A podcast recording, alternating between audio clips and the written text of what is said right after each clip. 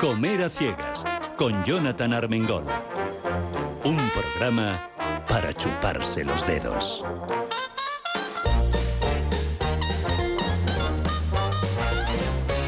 Muy buenos días, queridos, queridas oyentes. Bienvenidos, bienvenidas. Están en la sintonía de Radio Intereconomía, un servidor Jonathan Armengol. Y por si hay algún, nunca mejor dicho, turista despistado, igual se enteran hoy de que hoy domingo finaliza Fitur, pero todavía quedan cosas muy interesantes. Además, llevan desde ayer abiertos al público y al público general. El miércoles, jueves y viernes estábamos los eh, periodistas, los expertos en viajes, los de las agencias, tal, pateando, desgastando la moqueta para que cuando llegara el público para ver qué viaje hacían este año ya lo tuvieran todo bien trillado.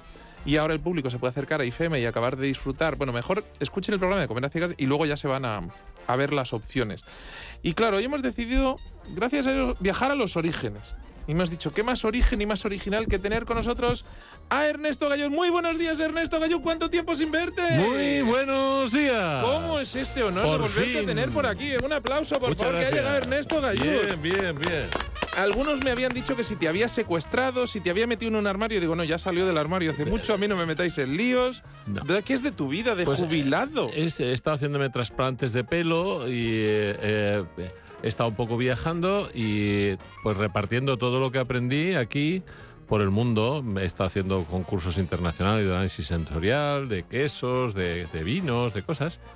Y sigo, como todo el mundo sabe, con mi pasión por los vinos y como secretario general de la Asociación Española de Periodistas y Escritores del Vino. Oye, tú sabes que me dieron un premio y todo. O sea, esto es como los Goya. Estaba yo allí. ¿eh? Estabas tú allí. tú te- allí. Era para que lo cuentes, era por darte Sí, pie. por- sí. Porque me eches un poquito, me rasques la espalda. A ver, hazme la pelota, Ernesto. Hombre, pues eh, creo que además eh, tú eh, ahora parece que no, pero estabas bastante emocionado. Oye, es decir, no, pero es decir, de bueno, tú cuéntalo y ahora contaré por qué me es. emocioné. Bueno, porque es, es muy importante. Yo lo tengo que ¿eh? explicar. La Asociación Española de Periodistas y Escritores del Vino elige o eligió este año por primera vez el mejor trabajo o la mejor labor periodística y el mejor escritor de vinos. Y en el caso de la labor periodística, en competencia con otros muchos programas, revistas, eh, Todos buenísimos, por todos cierto. buenísimos, pues fue elegido eh, Jonathan y recibió el premio al, al mejor trabajo de comunicación relativo al vino. Lo cual en estos casos es preocupante porque significa que ya llevo muchos años. Entonces, es, vale, me están prejubilando directamente, ¿no? Pero di, lo que más me emocionó mm, eh, no fue el premio en sí, que evidentemente es emocionante y es, es un verdadero honor, sino que lo más, fíjate, lo que más me emocionó fue el aplauso, porque claro, como yo no vi a quién premiaban hasta qué tal, el aplauso que me dieron mis compañeros. Sí. O sea, el, el que todos tus compañeros de profesión ese día te aplaudan, te, te pone los, pie- los pelos de punta. claro, y es los que pero no, ocurre que tú no Y te yo has tengo in- muy pocos, también te lo que digo. tú ¿eh? no, te ha- no has mandado una novela, ni te has inscrito a unos No. premios, ni sabes. Ni sabía que me iba a tocar a mí. Claro, este es el, el trabajo, ¿no? El trabajo de...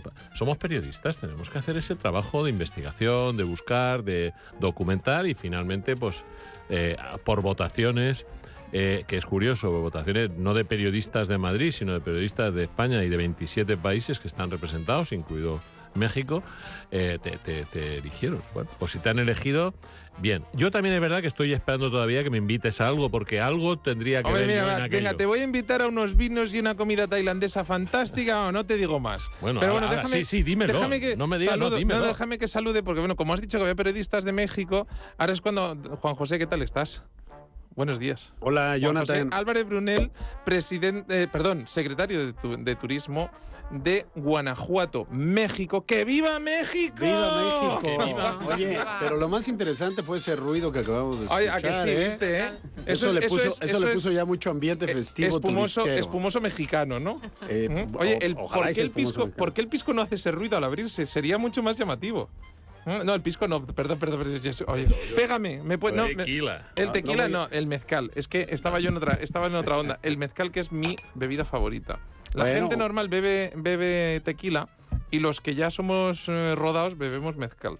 Pero las dos están muy buenas, ¿verdad? Pues yo muy contento de estar acá nuevamente contigo, Jonathan, y con eh, quienes nos acompañan hoy en el programa, porque bueno, esta, este Fitur eh, ha sido un Fitur muy, pues muy concurrido, con eh, muchas, muchas alianzas, con muchos buenos resultados Eh, seguramente le tocó a la gente ver nuestro autobús brandeado en las calles de, de la ciudad, las, uh, las pantallas en Callao, en la Gran Vía, eh, la portada de 20 minutos. Es decir, hicimos un trabajo muy importante para dejar a Guanajuato Est- muy ¿estáis presente dispuestos a aquí que en. todos los españoles viaje- viajemos a Guanajuato este año. Estamos dispuestos a que todos los españoles vayan, aunque ya sabemos que no van a ir todos, pero que vayan los que lleguen y con mucho gusto los vamos a, a recibir y, y- y, por supuesto tener la oportunidad de compartirles pues todos estos atractivos turísticos de los cuales estamos muy contentos y orgullosos los guanajuatenses. Recuérdame que te mande un WhatsApp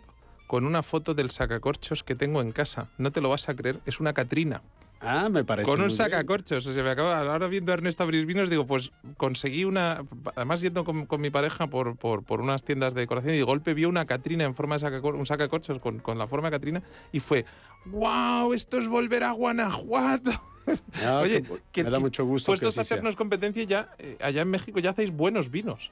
Ya, ya estamos haciendo buenos vinos, estamos eh, desarrollando la vitivinicultura, rescatándola, diría yo, porque la vitivinicultura llega a México justamente con la colonia. Eh, después, eh, por ahí, un rey toma la decisión de que se erradiquen las, eh, las parras de, de Guanajuato, eh, perdón, de México, a excepción de un viñedo, que es el viñedo más antiguo de Latinoamérica, porque eh, una orden de, de padres tenía eh, eh, pues un viñedo, el viñedo de Parras, y es el viñedo más antiguo de 1542.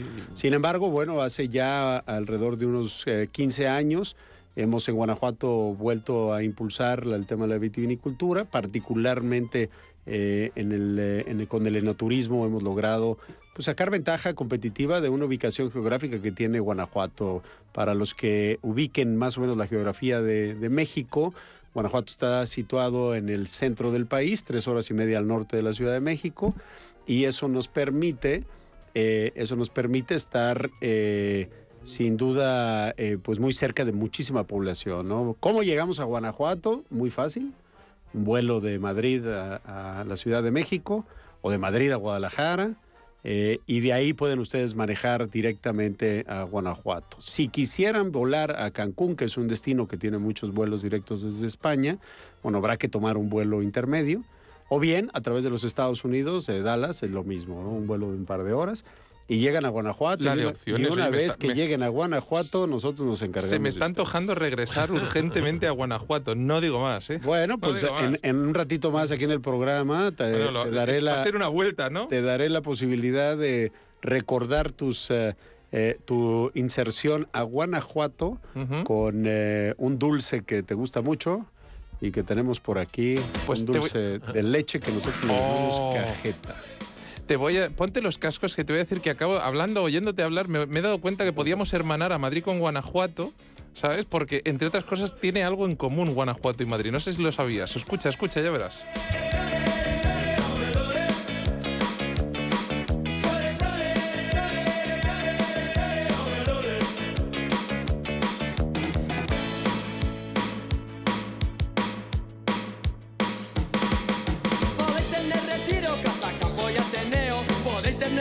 Cines, mil teatros, mil museos. Podéis tener Comer a ciegas para chuparse los dedos.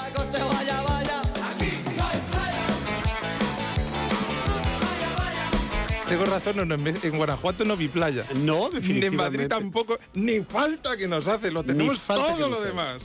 Así es, no tenemos playa, pero tenemos suficientes actividades, suficiente historia, gastronomía, enoturismo, turismo de naturaleza, de, tu- de bienestar, de salud, eh, de compras. Eh, Guanajuato, como ustedes saben, no solamente es un referente turístico internacional con San Miguel de Allende, que ha sido nombrada este año pasado otra, Otra, vez. Oye, nos aburrís ya. otra vez la mejor ciudad pequeña para visitar en el mundo. Es, es un paraíso, y, San Miguel y la verdad es que paraíso. sigue, sigue atrayendo Tenéis el mejor muy helado del mundo. ¿Sabes que yo probé el que para mí fue el mejor helado del mundo allá en Guanajuato? ¿En Dolores? también? Sí, en Dolores Hidalgo. Ah, muy Eh, un helado que había ganado un concurso, no sé si nacional o internacional, de algo que me volvió loco, me descompuso el cerebro, de lavanda. Lavanda, Helado de lavanda. lavanda que yo creo, garambullo. ¿Probaste Sí, el de sí, garambullo sí. también? Sí, sí, probé, pero el, el- el que me enloqueció por, por, lo, por, por, por absolutamente fuera de, de todo juego fue ese helado. O sea, ese helado unos buenos tacos,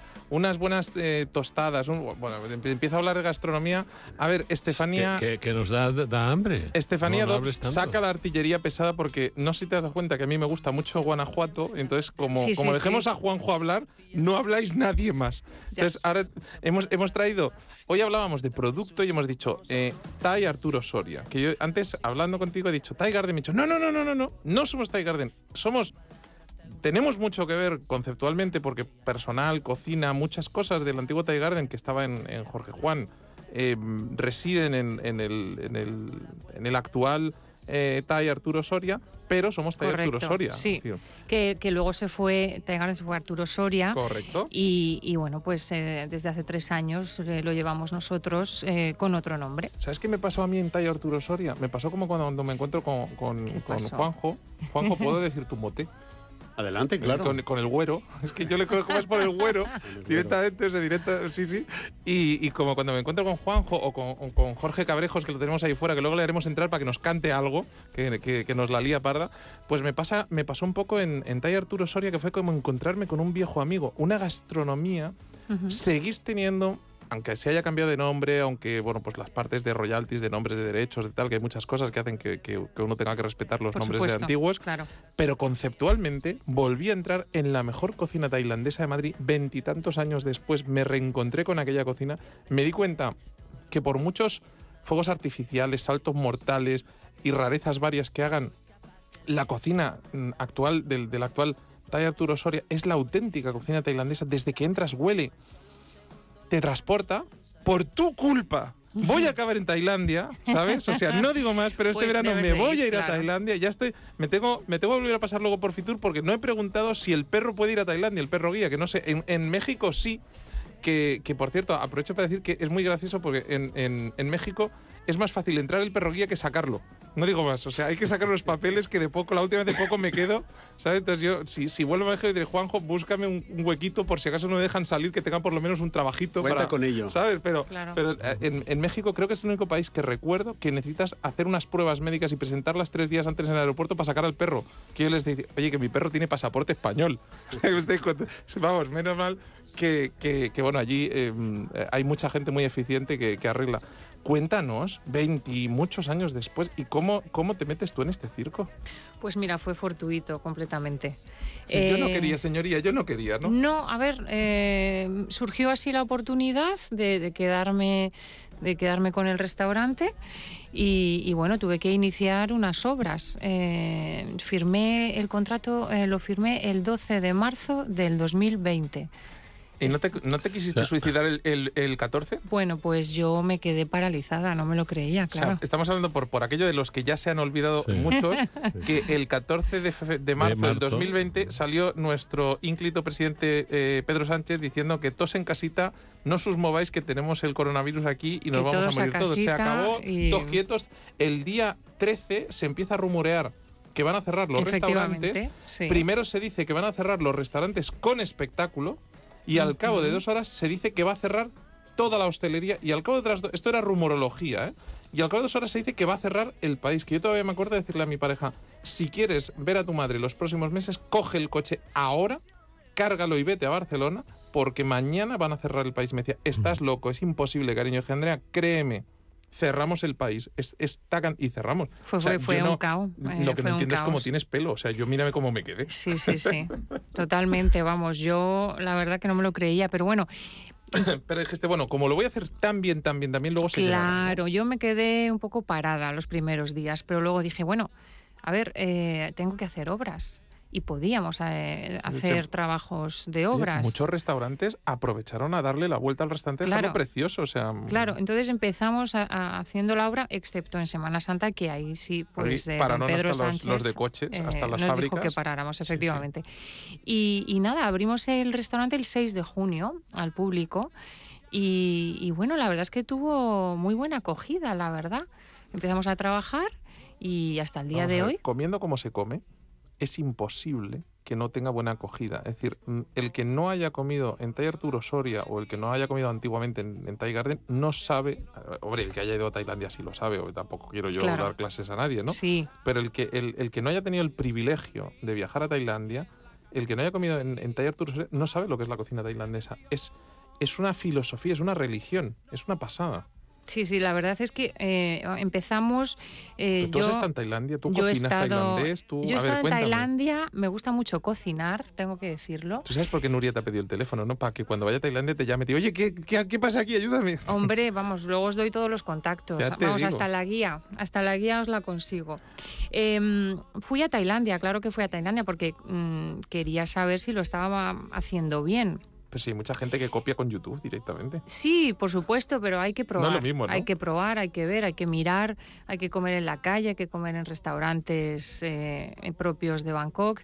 Y, y bueno, la verdad es que eh, me siento muy orgullosa mm, porque los sabores eran los mismos. O sea, lo estábamos haciendo muy bien ya, ¿no? Y encima, eh, no contento con eso, ¿qué productos usamos? Pues usamos buenos huevos, eh, huevo Sí. redondo, eh, trabajamos con huevo redondo, usamos pollo certificado gallego, eh, buena calidad Eso en no el lo tienen en producto. Tailandia, ¿eh? O sea, has Eso mejorado no la lo tienen en. Tailandia, entonces que claro, estamos en Europa, hay que, hay que mejorar la calidad, solo, ¿no? solo te falta una cosa para, perfec- para perfeccionar el- el- la cocina del, del taller Arturo Soria. ¿El qué? Gamba de calpe. ¿O no, Bueno, Paco? Bueno, eso ya Bueno, pues sería... sí, bueno. Paco Catalá, presidente de la Cofradía de Pescadores de Calpe. Hola.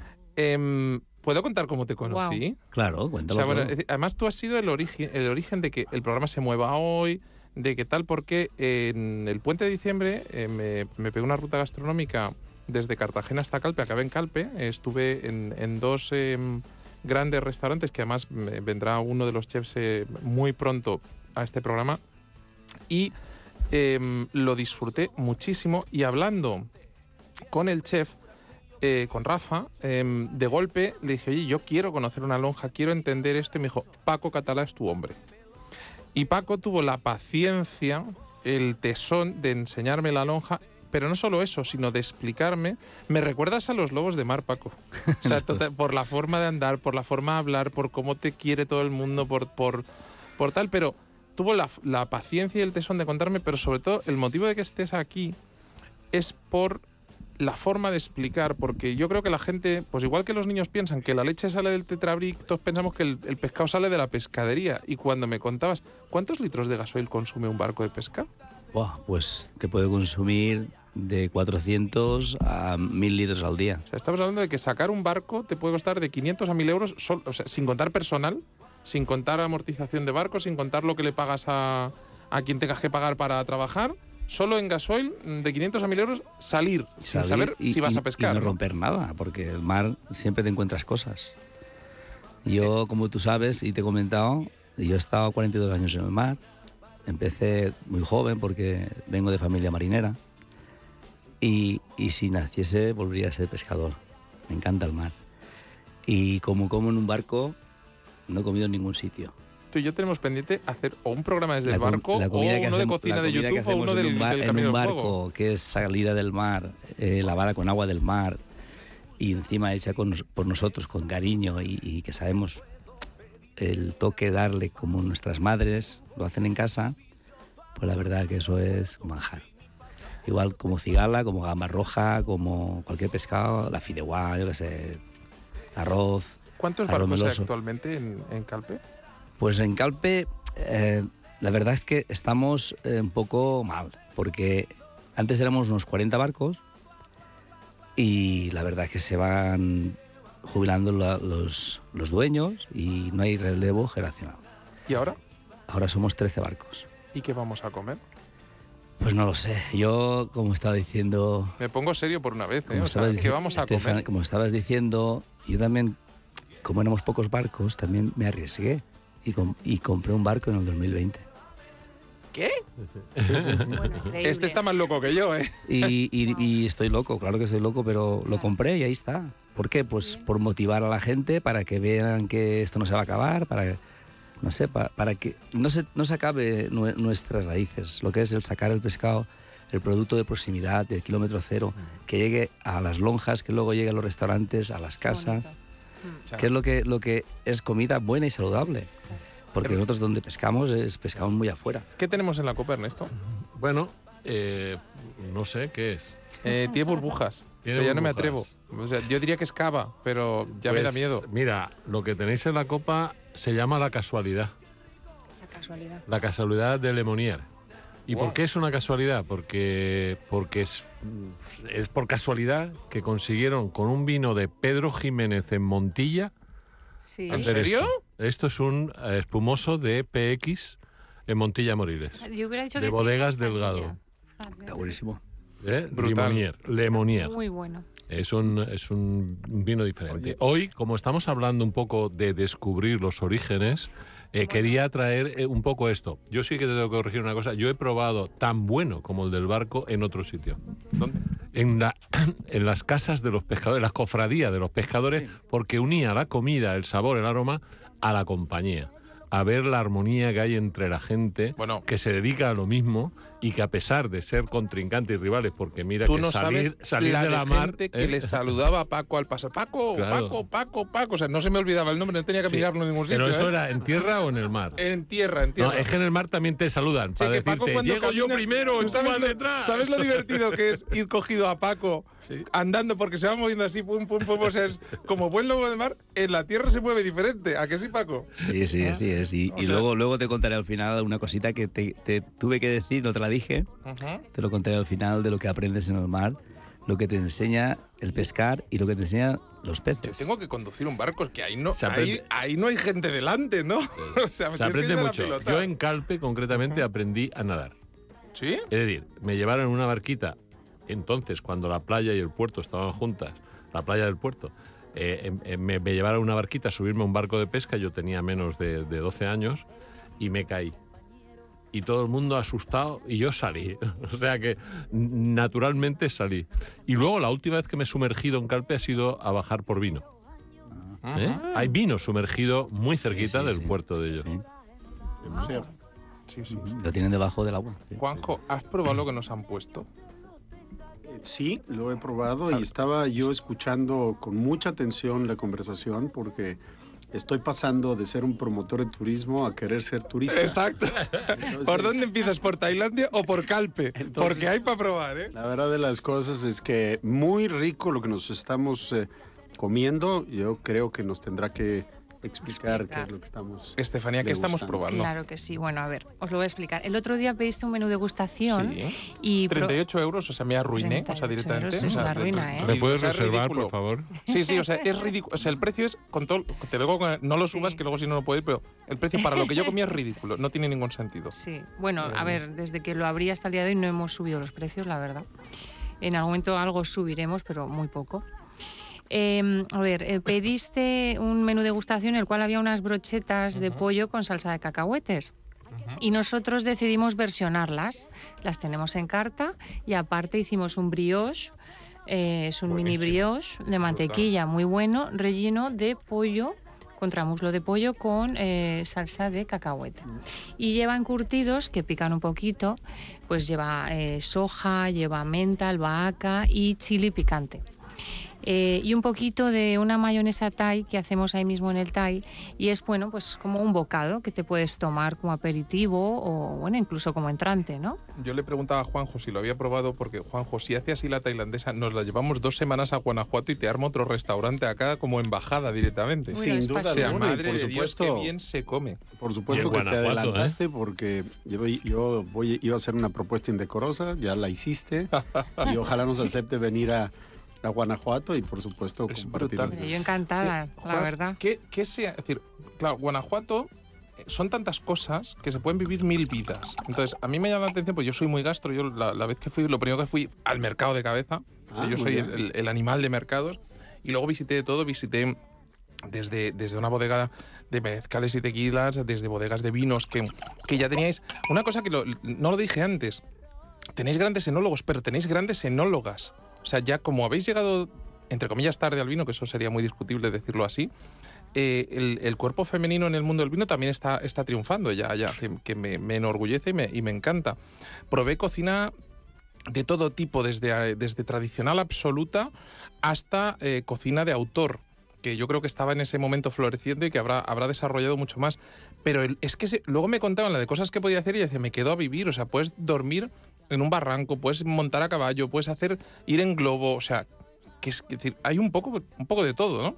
Sí, sin duda alguna, el, eh, el, principal atractivo que tenemos nosotros lo hemos resaltado con la herencia que hemos recibido y lo acabas de mencionar muy claramente en la gastronomía. Todas nuestras cocineras tradicionales, bueno, pues son precisamente quienes preservan las, las recetas originarias que han pasado de familia en familia. Incluso recordarás que hay algunas que tienen unos sellos que recibieron igualmente de mano en mano, unos sellos de, de, de ceremoniales maravillosos. Eh, grabados con, una, con un, pues un grabado, valga la redundancia, de la familia y que con eh, tintura vegetal pues lo utilizan como sello y le, le trasladan a la tortilla justamente el sello de la familia. Esa es una tortilla tradicional que eh, se ha vuelto pues eh, un, tema muy recurrente en, eh, las, en las, experiencias que estamos ah, haciendo y que sin duda han permitido que la tradición culinaria de Guanajuato, eh, junto con el desarrollo turístico, vaya atrayendo a chefs ya muy reconocidos que han venido a las diferentes ciudades para ir, eh, ir eh, asentando sus reales. Habéis conseguido algo importantísimo, que es que vuestra gente se sienta orgullosa de ser de Guanajuato, se sienta orgullosa de su gastronomía, se sienta orgullosa de sus tradiciones y nos lo transmita a los turistas. Sí, la, la, realidad es que, mira, en esto de la gastronomía, como decía, toqué los dos, los dos extremos, pero en medio están nuestras cocinas, digo, nuestras escuelas de, cocina, tanto licenciaturas como tecnológicas, que nos ayudan precisamente a que los eh, jóvenes, los, los, muchachos y muchachos, bueno, pues vayan desarrollando ese gusto por eh, la comida de Guanajuato y que adicionalmente nos permitan transmitir lo que esto conlleva en una integración de las experiencias, porque si tú vas a Guanajuato eh, atraído por la cultura, bueno, por supuesto la gastronomía está siempre y en todo momento en cualquiera de estos motivos de viaje, absolutamente. Ese es el común denominador de cualquier viaje. Pero adicionalmente nos da la oportunidad, si eh, la tendencia de, estar en contacto con la naturaleza, que es algo que después de la pandemia ha sido muy evidente, junto con eh, esta introspectiva del cuidado personal que queremos, de la nutrición, y, ahí ligamos eh, una parte en donde Guanajuato tiene no solamente los rituales ancestrales de los temazcales, sino también de las aguas termales, retiros holísticos, yoga, meditación, que eh, como eh, bien recuerdas, Jonathan, bueno, pues lo puedes ligar con un paseo en globo, un paseo a caballo o colgarte en una hamaca a decenas de metros sobre el suelo y, estar observando una cañada Yo a tus pies. Voy con Ernesto a eso siempre y cuando pongáis un detector de metales antes y le liméis los dientes. No va a ser que si se ve sin cuchilla para cortarme las cuerdas, las muerda. no, sin duda, sin duda alguna tenemos esa gran, gran eh, eh, abanico de oportunidades de, turismo que, que nos, eh, nos da mucho gusto poder compartir y sin duda alguna seguir eh, construyendo y viviendo estas grandes historias, como decimos que es el logo de Guanajuato. Tú sabes que las series de televisión hacen mucho bien y mucho mal. Yo te tengo que hacer una pregunta que muchos de mis oyentes van a hacer. ¿Es seguro ir a Guanajuato? Porque de, golpe da miedo ver, ver las series de televisión y dices, a ver si, si me va a pasar algo. ¿Es seguro Guanajuato? Bueno, sin duda alguna es algo que reconocemos que estamos pasando por un momento complicado. Eh, el, Estado ha tenido acciones muy concretas en ese tema eh, por instrucciones del gobernador. Y, bueno, pues hay que tener cautela como en todas partes del mundo. no hay que, estar en el lugar. Así, o sea, si hay que tener cautela, la tengo en Madrid también. O, la he tenido en París, que hace poquito que estuve. O sea, cautela hay que tener siempre. Es correcto. Entonces, bueno, pues siempre y cuando te, conduzcas bien, no tomes una No vayas por los túneles de Guanajuato de noche solo, por ejemplo.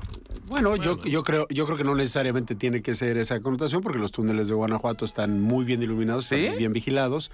Ah, yo no vi la luz, pero a lo mejor es un defecto este, mío, ¿eh? O sea. Y de alguna manera esa parte, bueno, pues estamos siempre, siempre pendientes de ello. Hay que recordar que tenemos una policía turística que tiene la formación académica de, eh, de una policía pero adicionalmente les hemos dado las competencias para atender al turista y que el turista mismo con esta proximidad, bueno, se sienta... Oye, ¿y eso cómo Eso cuéntame lo que me parece súper interesante. ¿Cómo ah, funciona? Ah, pues mira, hace ya alrededor de unos 10 años Guanajuato tomó la decisión precisamente por la importancia turística que tiene de eh, en, las, eh, en las carreteras y en las zonas urbanas más eh, importantes, no solamente turísticas, sino también de las ciudades industriales, eh, tener este destacamento que lleva un uniforme diferenciado eh, y igual sus, sus patrullas y que tienen esta, esta formación que les permite pues eh, dar eh, la atención al turista. Es decir, tienes, eh, tienes eh, a, un, eh, a un policía vestido de manera diferente, pero cuando te acercas con él no deja de ser autoridad, pero también te recibe con, con amabilidad. Y esa parte nos ayuda al tema de la, de la percepción. Ahora, eh, nosotros a través del Observatorio Turístico hacemos una serie de encuestas de focus groups. Eh, nuestros eh, prestadores de servicios turísticos hacen encuestas de salida en todos sus, eh, sus establecimientos y a través de esas encuestas de salida con preguntas muy simples podemos tener, inferir una, una percepción del, del propio visitante. Y ahí las calificaciones que estamos teniendo son del 8.5, entonces la verdad es que estamos bien calificados. Ah, Muy Y bien. Ya hay quisiéramos un- en muchos aspectos estar así, ¿verdad? Hay una parte en donde tú puedes dejar tus, eh, tus comentarios y la verdad es que salvo raras ocasiones, hay algún comentario en donde el turista haya sentido, se haya sentido comprometido en su, en su persona. Entonces, la verdad es que hay que, hay que trabajar mucho con ello, siempre hay que estar pendiente. Y también eh, le pedimos a los turistas y a los propios ciudadanos de Guanajuato que, bueno, pues no- que, que hagamos eh, las cosas con, con, eh, con responsabilidad y en ese sentido nos vamos ayudando. Paco, ¿has probado el siguiente plato que nos han traído? El primero el estaba primero está delicioso, pero es que buenísimo. el segundo, el segundo podías poner La producto verdad, directamente. ¿eh? qué bueno, qué bueno, ¿eh? lo has hecho buenísimo. Y el segundo, El segundo te compete, a ver. Por favor, tenemos que hablar luego, ¿eh? Oye, hay pocas cosas. La gente puede. Tenéis una. Hay, hay cosas que quiero referir. Tenéis una loja en el que tiene una pescadería que se puede comprar directamente allí. sí, Que es una cosa que me parece súper interesante. Que el- es decir, según se descargan los barcos y pasa por lonja, automáticamente tú puedes comprar lonja. Más fresco, imposible. exacto. Y también tenemos en el pueblo otra, y en el otro pueblo cercano que hay, que es Benissa, que está el más. Son vecinos, también tenemos otra. Hay una cosa que me. mm, ¿Puedo decir que me ofende sin que te ofendas tú? Yo, Me ofende ver la, la subasta, me encanta como, e- como ejercicio, pero me ofende ver que se llega a, ven- a vender pescado a 50 céntimos Sí, el kilo. sí. Me, me ofendió, sí. con todos mis respetos Sí. absolutos por la Sí. gente, pero me ofendió precisamente porque me pareció una falta de respeto hacia el trabajo de los que están allí. Que subirse, tú lo dices con mucho cariño y con, le das esa, esa pátina de, de, de romanticismo. Pero subirse a un barco, ¿a qué hora salís? Pues eh, yo, de, cuando empecé de joven, salíamos eh, sobre las 4, 4 y media. De la mañana, con lo Sí, cual te entrábamos levantas a las 7. Los, de la los mañana. horarios eran diferentes. Ahora no, ahora tenemos un horario restringido que es de 5 de la madrugada a 5 de la tarde. Son 12 horas. 12 horas Pero- en un barco en medio sí, del mar, te que que se menea un poquito el barco, ¿eh? que no es Sí, como ir en te un crucero que de estos de... a las 4 de la mañana todos los días, que es lo que he hecho yo. Ujú. Y en verano es muy bonito el mar. Ves amanecer, cada día es diferente, pero en invierno hay A que, ver, hay, hay que En invierno hay que el agua está aguantar fría, ¿eh? Todo el día ahí fuera. Tarda más en hacerse de día. Claro. Es más Tú me has dicho que alguna vez has, lo has, has pasado peligro, lo has pasado mal. Sí, he tenido accidentes en el barco. Sí. El mar, el mar es, eh, el mar, el mar, la verdad, que te da y te puede quitar. es un gran desconocido. Cuando se revoluciona no sabes. Tuve también un marinero que se me cayó, no nos dimos cuenta. Madre. Perdón. Se Y, y la verdad que gracias a nuestra Virgen del Carmen, porque es nuestra patrona, Claro. Lo, lo encontramos. Porque normalmente si te cases ya... ¿Qué te, estás- ¿Y estás- qué te, qué te dijo? chungo. ¿Te acuerdas qué te dijo esa persona cuando la encontraste? Que me dijo pues que le había salvado la vida. Y siempre me lo dice. Y es verdad. Hostia. No Se hace... crean unos vínculos, sí. ¿verdad? En- entre los que estáis en la mar tenéis unos vínculos especiales. Sí, ahora en enero se cayó un chico, pero no era de nuestra cofradía, pero es igual, somos Es un todos. compañero, ¿no? Al final. Sí, él, él tenía otra modalidad, iban al cerco Ujú. y salieron de Altea, que es el pueblo vecino, navegando y se ve que se cayó cerquita, nada, muy, muy cerca de la costa, pero cuando se dieron cuenta ya... Y nada, todos nuestros barcos fueron en busca a ver si lo encontraban. Cuando, cuando pasa un accidente de estos, todos salís corriendo. O sea, dejas lo que tengas Sí, que sí, dejar. sí, cuando Es la se- llamada del mar es, sí, mm, hay uno en saltó- peligro, todos a por él. Sí, ¿no? así fue, saltó la voz de alarma y, y yo me enteré también de- de- desde tierra que estaban buscando al chico, pero que vaya. Se Juanjo, nos intentó. tenías que haber traído mezcal para tomárnoslo ahora para Es, animarnos. es una pena, pero. El mezcal está enfrente de ti. Parece- di- dilo, di, di lo que me dicen, pareces ciego, Jonathan. Perdón, Paco. Pues yo, yo No, no. para quitarle un poco de, de- de sen- sentimentalismo que lo tenemos y, y que nos emocionamos con estas cosas. Es decir, decía, le preguntabas, bueno, pero es que salir al mar, salir al mar cuesta lo mismo. O, o es tan duro aquí como en México, como, en Tailandia, en o sea, Tailandia o como en cualquier sea, sitio. sí. Lo que sí que creo es que a veces la gastronomía local, la, la casa local, o sea, no puede salir igual. Eh, y voy a hacer una mención a un plato de calpe. Eh, un puchero de pulp, un puchero de pulpo, no puede saber igual eh, con un pulpo de la zona que con un pulpo de otro sitio. Y a veces lo que es lamentable es que la propia gente de tu propio pueblo prefiere comprar un envasado congelado de Islandia o de Nueva Zelanda y no la proximidad. Cuando hablamos de proximidad, no es solo con la carne o con los huevos o con el vino, también es con el pescado. También. Porque hemos aprendido, hemos nacido, eh, yo que soy alicantino y he comido mucho de estas, de, de- de los frutos del Te mar. he traído refuerzos, eh, Paco, no digo más. No, te quiero decir que lo que quiero decir es que es que eh, no os podéis imaginar cuando uno se hace mayor y vuelve a- a un puerto, sobre todo los pescados, son probablemente los que menos han cambiado de sabor. Es decir, un tomate ya no son los de mi pueblo, ya no son como eran cuando yo era pequeño. El pescado sigue Pero el pescado, pescado. sí, las caballas en temporada saben a caballa y es un sabor que lo tienes ahí. Los que Juanjo, hemos nacido algo que cerca del acabáis mar, ¿no? haciendo, acabáis haciendo tacos de, de- de gamba de, de calpe en Guanajuato, al paso que Hacemos, vas, o sea, hacemos taco de lo que quepa en la tortilla. Entonces, yo estoy tan- tomando nota. yo voy, a, yo voy a pedir a partir de ahora eh, taco, taco en, en calpe, pero con copia. Que eso hay que explicar lo que es. Sí, vas a tener que explicarlo. Sí, sí, explica, explícalo tú, que tú eres el, el oriundo de la tierra, me encantó. Tenía aprendido de las cosas que quiere taco, lo quiere con copia o sin copia. Y yo me quedé diciendo, ¿y esto qué es lo que es? ¿No? Y entonces ya me contaron, cuéntanos. Bueno, la copia es que los tacos te los sirven con dos tortillas. ¿Eso es lo que te refieres? Entonces tienes el, el- el- el- el ingrediente que es lo suficientemente vasto para poder hacer dos tacos de uno. Basto es suficiente cantidad, Te o sea, tienes suficiente cantidad para dividirlo en dos y comerte dos deliciosos. Sí, así es. Así, así se maneja en algunos, eh, en algunos eh, taquerías, no necesariamente en todas. Pero eh, este tema del, del taco, bueno, pues es una identidad de México. Ahí estamos reflejados en el mundo. Si ustedes hablan de tacos, saben que estamos hablando de México.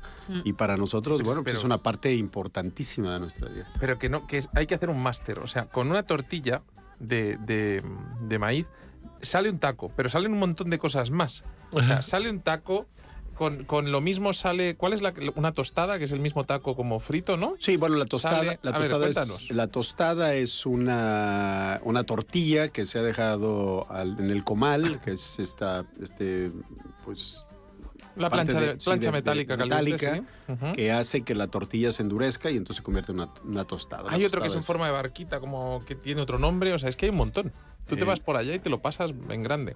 Bueno, la- la- lo de la barquita ya no es una tortilla, pero sí sigue siendo una masa de maíz.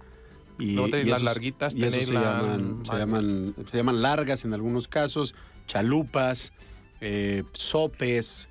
Me Eh, está el- entrando un hambre. Mira, el- menos el mal que me maíz. están dando de, de comer tailandés porque Bueno, me está bueno, entrando bueno. un hambre. Es que el Yo maíz es, el maíz es parte de nuestra, de nuestra alimentación. Es de, producto de kilómetros cero. Oye, de que yo tuyo, de casa. que ahora, ahora ya llegó a España, pero que cuando yo fui a Guanajuato había maíz azul y yo decía, digo, ¿esto qué pasa? Que es de la casa de los pitufos. No, no, No, hay fíjate, maíz azul. Fíjate que hay una cocinera tradicional que ha mantenido en su comunidad eh, eh, maíces eh, originarios Ajá. y los ves de todos colores, ¿no? Los ves pintos, los ves azules, los ves rojos, los ves amarillos y, y a fin de cuentas, bueno, son, eh, son maíces que no han tenido ninguna intervención y que se siguen manteniendo como los tenían hace centenas de, de- de años. Y gracias a un chef con tres estrellas Michelin y cresta de aquí de Madrid, que se llama David Muñoz, este verano han descubierto el huilacoche en este país. Ah, mira. O sea, lo han descubierto Ah, ahora. O sea, imagínate qué sería de vosotros sin el huilacoche, ¿no? Pues lo han Sí, descubierto es, ahora. es una parte muy importante de nuestra gastronomía.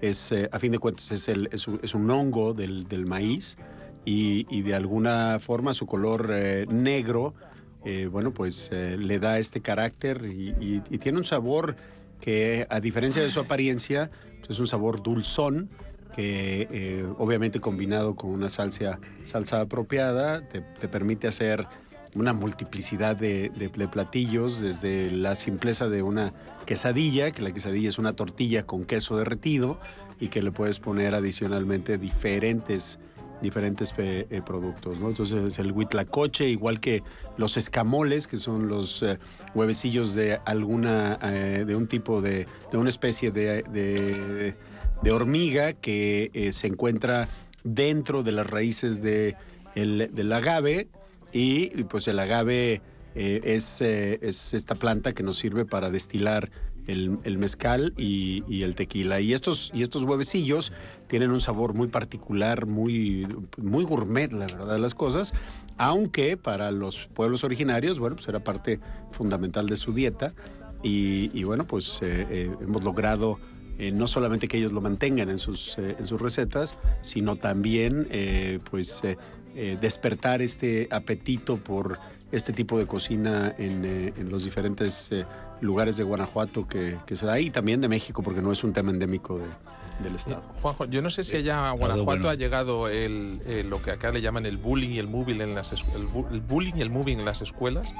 Eh, pero, pero eso es cuando, cuando te hacen, te hacen. Sí, cómo no. Sí, sabes lo que es, ¿no? Cuando, Pues- cuando mi, se- mi época no le llamábamos bullying, pero de todos modos existía. Sí, sí, ¿verdad? Pues aquí que conste que Estefanía te está haciendo bullying directamente. Porque cada vez que te pones a hablar de tacos, saca otro plato. Bueno, se está, ¡Vamos! está ¡Ya estoy yo al ataque! Estamos, ya, estamos, ya estamos aquí un mano a mano, Sí, yo sí, con sí, palabras sí, y sí, ella sí, con sí, productos. A ver, ¿qué Bueno. no sabes? Esto es, esto es contraataque. Esto es. A ver, en plan, yo he venido a hablar de mi A libro. ver. Darle de comer que verás cómo habla. Triángulos de pato desmechado Oh. eh, con un poco de canela. Pato francés. Trabajamos con pato francés de la Rougy. Para que lo sepáis. Paco. Oye, yo- yo- yo- ahora a ver cómo atacamos. Yo ¿eh? tengo, yo tengo una duda, porque como ya he hecho la reserva, quiero saber si también hay platos de pescado, de carne, de verdura. ¿Cómo dividís la carta en Thai? A ver, lo- la dividimos por entrantes, luego la parte de pastas y arroces, luego la parte de ensaladas y luego ya tenemos la parte de curries y luego también tenemos la parte de wok, Wow. ¿vale? ¿Y O sea, en que cuatro, hay cinco de todo? veces. En el menú Casi. degustación hemos hecho una selección, pero está bien, Hay está un muy poco bien. de todo y sales que no pasas por la puerta, no digo más. Sí, la verdad es que la verdad es que sí se sirve pues eh, convenientemente. Tenéis, Sí. unos tés maravillosos, por cierto, al final. Los ¿eh? tés, tenemos un té tailandés Maravilloso, maravilloso. Buenísimo. La maravilloso. altura es muy grande. ¿A qué altura o qué número? 205 de la calle Arturo Soria. O Te voy a decir una cosa, Ernesto. No, yo que me estoy buscando mi, mi Ya, pero- reserva. Yo quiero Ya, ya, asegurarme. pero te digo, lo ha puesto allí porque sabe que está lejos de mi casa y así sabe que no me va a tener que ver todos los días. O sea, solo por eso, ¿eh? que conste. Es decir, que fue una de las razones de elegir esa ubicación fue así Jonathan no, me- no nos da la turra todos los días. ¿Mm? Oye, yo te quiero agradecer la invitación, Jonathan, porque la verdad es que puedo estar platicando de la cocina mexicana de Guanajuato, pero estoy degustando la cocina tailandesa que está dentro de mis favoritas Pero y yo está sensacional, te felicito. creo que el Muchísimas turismo es gracias. esto, ¿no? Es, es, es saber aprender y mezclarse un poco de todo. Es decir, mm, yo este verano Sí. Mm, Creo que iría a Tailandia, es decir, mm, está bastante decidido, pero es probable que antes haga una escapada una semanita a Guanajuato en algún momento.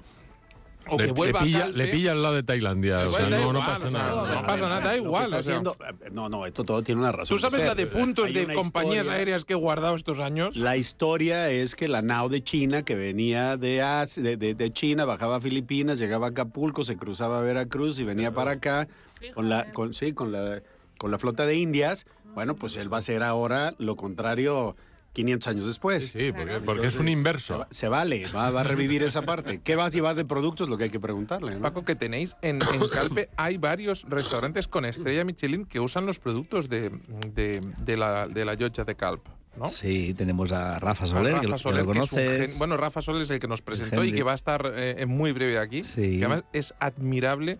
¿Sabes que yo a Rafa, hace 5 o 6 años cuando fui, me encantó porque apuesta al mil por mil por el producto de la zona y por, por promocionar vinos de la zona, productos de la zona, todo de la zona. Y le dije, digo, tu menú de degustación es maravilloso, pero no serás capaz de mantener esta línea de trabajo durante muchos años. Y volví a ir y le tuve que decir, ¿te acuerdas eh, lo que te dije, Rafa? Me dijo, sí, claro. Digo, lo retiro. O sea, no es que no seas capaz, es que lo has, te has superado ampliamente y me has demostrado que se puede. Me dijo, pues no has visto nada para lo que tengo en la cabeza.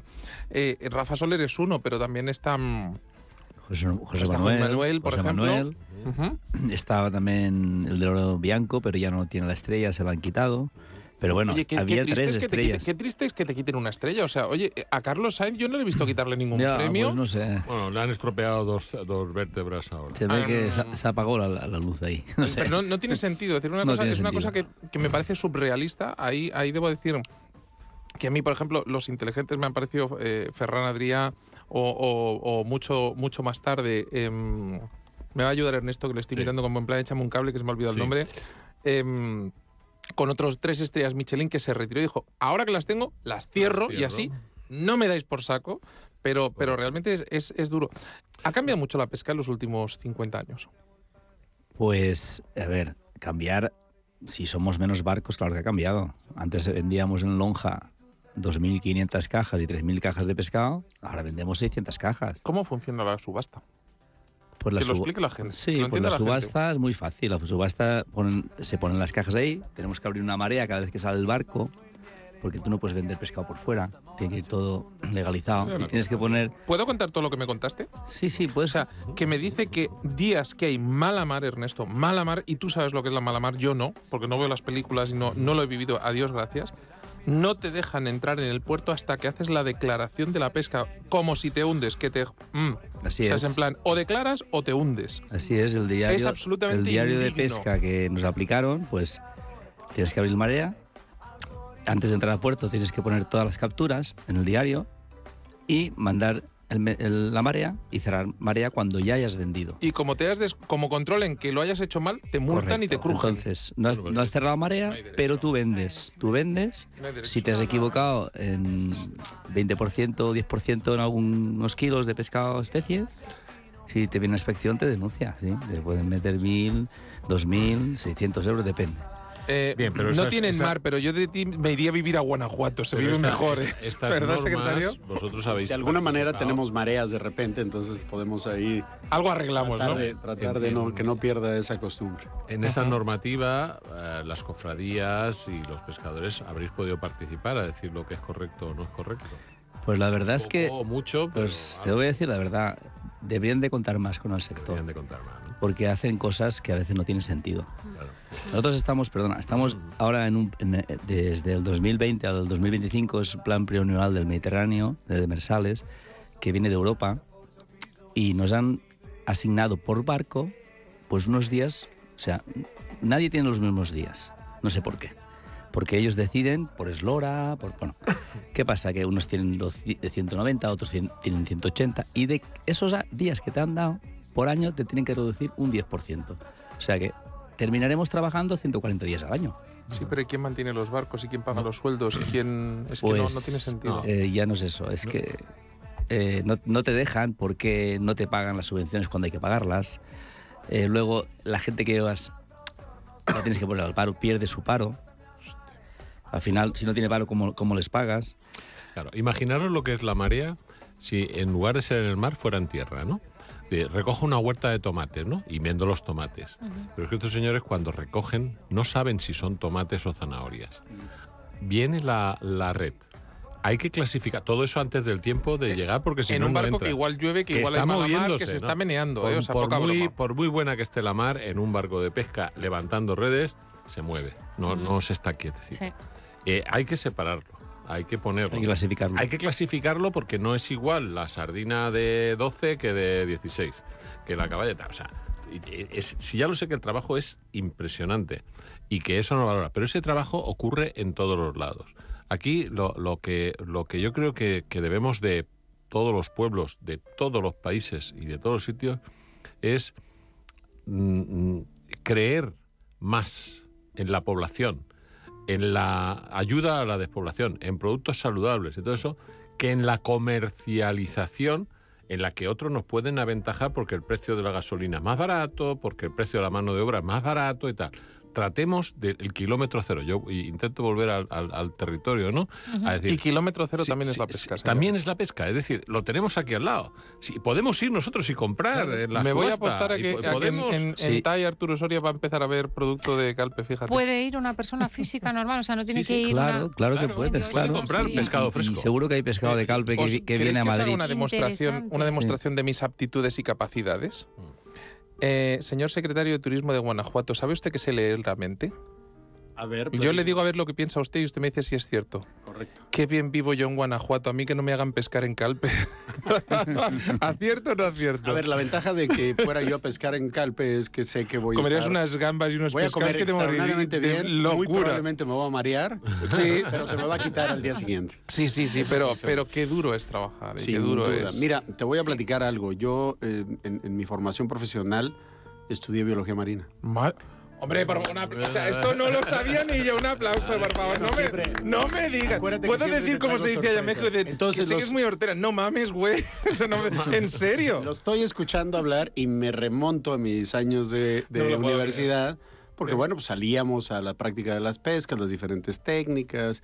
Lo que está diciendo, digo, con todo respeto, la vida de- del señor es una vida de mar, la mía fue una vida muy efímera en los barcos, pero bueno, el- el- la experiencia de, de estar en alta mar y de pasarla muy complicada, eh, pues es, es- es muy formativa, ¿no?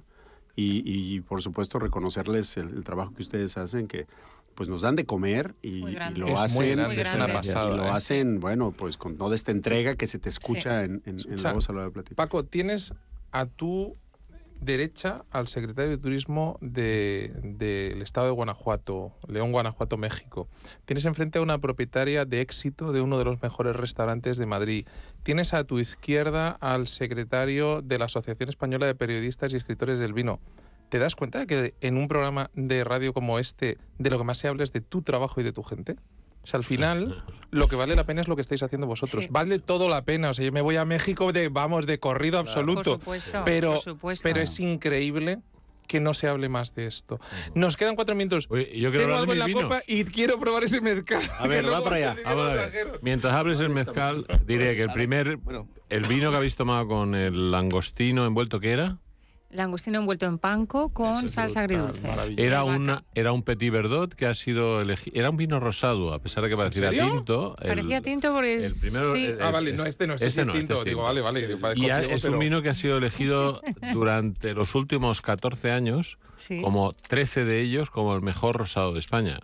Lo que merece la pena es eh, hablar de eso, de, de la trayectoria.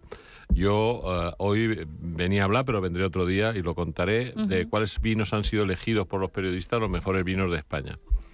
Y el segundo, el, el- el último vino que estamos tomando antes del mezcal, se llama La Palmera, es de Syrah. Bueno, el rosado es un Petit Verdot de Pago del Vicario. Lo digo para el que lo quiera saber, que es un producto que se encuentra fácilmente en el mercado. Este es un poco más difícil porque hay menos botellas. Se llama La Palmera, es de uva Syrah y es de las sierras de Málaga.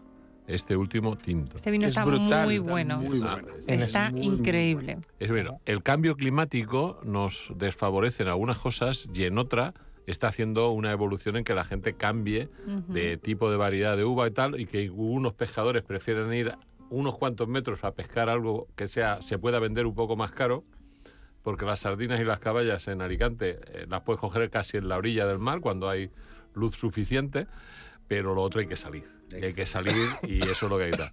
Con esto lo que quiero defender es un poco el objetivo primario que teníamos, que era el territorio. El, el territorio no es la tierra solo, es el lugar donde vivimos. Y si cerca de nuestra tierra podemos hacer que nuestra gente, nuestros productos y, y nuestra forma de vida sea apetecible y bien pagada por todos, eso estaremos convirtiendo eh, un objetivo alimentario en un objetivo social. Mm. Yo- esa es una cosa que, que- que quería defender. Ernesto, te enrolla más que las persianas. Me queda un minuto de programa. Voy a probar. ¿Qué mezcal voy a probar, señor secretario? Es un mezcal hecho en San Felipe Torres Moches que se llama Jaral de Berrio, que seguramente ya has probado. Se me, se me ponen las piernas blandas. Es- ¿Tú sabes que tenemos una tradición cada vez que se termina un programa que viene la gente de León, Guanajuato en este estudio? A ver cuál es esa, es la primera vez que vengo. Pues que se pongan los cascos todos, por favor, porque tenemos a Jorge Cabrejos. Don Jorge, ¿cómo está usted? Bien, Jonathan. Pues a cantar que nos queda un minuto. ¿Qué cantamos? Ponte los cascos, ya verás, ponte los auriculares, que vas a cantar tú. Llorar y llorar, llorar y llorar. Ahí está. Nacido en que- Dolores Hidalgo, Ahí Guanajuato. está, que viva México. ¡Que viva ¡Que México! viva Guanajuato! Venga. Venga, todos. Venga, Jonathan. Con dinero y sin dinero, hago siempre lo que quiero. Y mi palabra es la ley.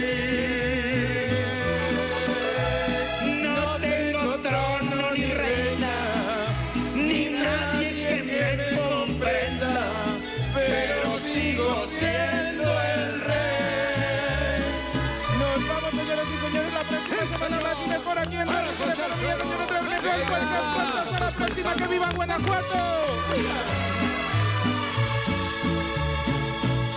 Una piedra del camino me enseñó que mi destino era rodar y rodar.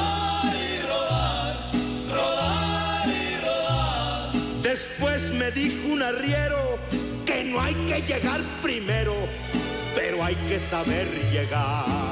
Comer a ciegas con Jonathan Armengol. Radio Intereconomía. Cada mes las empresas o sus gestores deben elaborar las nóminas de sus empleados y para ello tendrán que conocer las cotizaciones a la seguridad social que se deben aplicar en los diferentes casos. Tanto los empresarios como los trabajadores pagan cada mes las cotizaciones a la seguridad social. En realidad es la empresa la que realiza el pago tanto de la parte que le corresponde como de la parte del trabajador tras haberle retenido en la nómina las cantidades correspondientes. Las cotizaciones de la seguridad social se destinan a pagar gastos como la cobertura sanitaria, las pensiones o las prestaciones por desempleo, entre otros conceptos. En base al salario del trabajador y a otros conceptos como las pagas extra, se calculan las cotizaciones que corresponden al empresario, que son las contingencias comunes, contingencias profesionales, horas extraordinarias, desempleo, el FOGASA y formación profesional. Por otro lado, las cotizaciones que corresponden a los trabajadores son las contingencias comunes, las horas extraordinarias y desempleo. El trabajador no cotiza al FOGASA, solo el empresario cotiza por este concepto. En el caso de los trabajadores autónomos, son ellos los que pagan directamente a la Seguridad Social una cuota mensual. En la página web de la Seguridad Social se establecen una serie de normas en cuanto a las bases de cotización considerando la edad de los autónomos.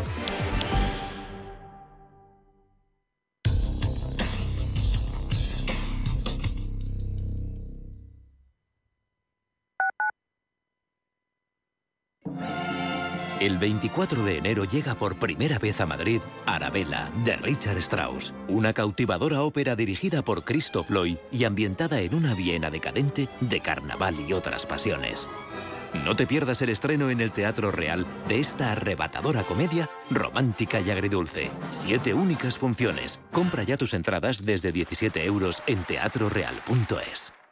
Hola, soy Rafa Jiménez, presento a media sesión en Radio Intereconomía. A media sesión para resumir esas mañanas que dan tanto de sí. De una forma amable y donde abrimos el abanico de la información. De 12 a 2 del mediodía en Radio Intereconomía. Di que nos escuchas.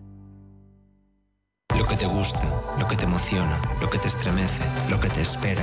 Cultura, arte, ciencia, pensamiento, literatura, arquitectura, diseño, cine, historia, música. Nace Caixa Forum Plus. Una nueva forma de conectar con toda la cultura y la ciencia al alcance de tu mano. ¿A qué esperas? Descárgatela. Caixa Forum Plus. Fundación La Caixa. Los domingos de 12 a 12 y media de la noche, Diálogos en Familia, en Radio Intereconomía. ¿Qué tal amigos? ¿Cómo están? Les saluda Fernando Díaz Sarmiento. Hoy nos acercamos al universo fascinante de la educación, de la familia. Son nuestros diálogos en familia. Diálogos en Familia. Os esperamos. Los nuevos conceptos energéticos son ya un presente. Por ello, en Radio Intereconomía nos sumamos cada semana a I Verde, un programa sostenible y eficiente, productivo e innovador en el que analizamos etiquetas tan conocidas como eco, cero, bajas emisiones, descarbonización o renovables. Recíclate cada martes de 2 a 3 de la tarde en Radio Intereconomía con José Luis Pichardo y descubre el futuro más verde.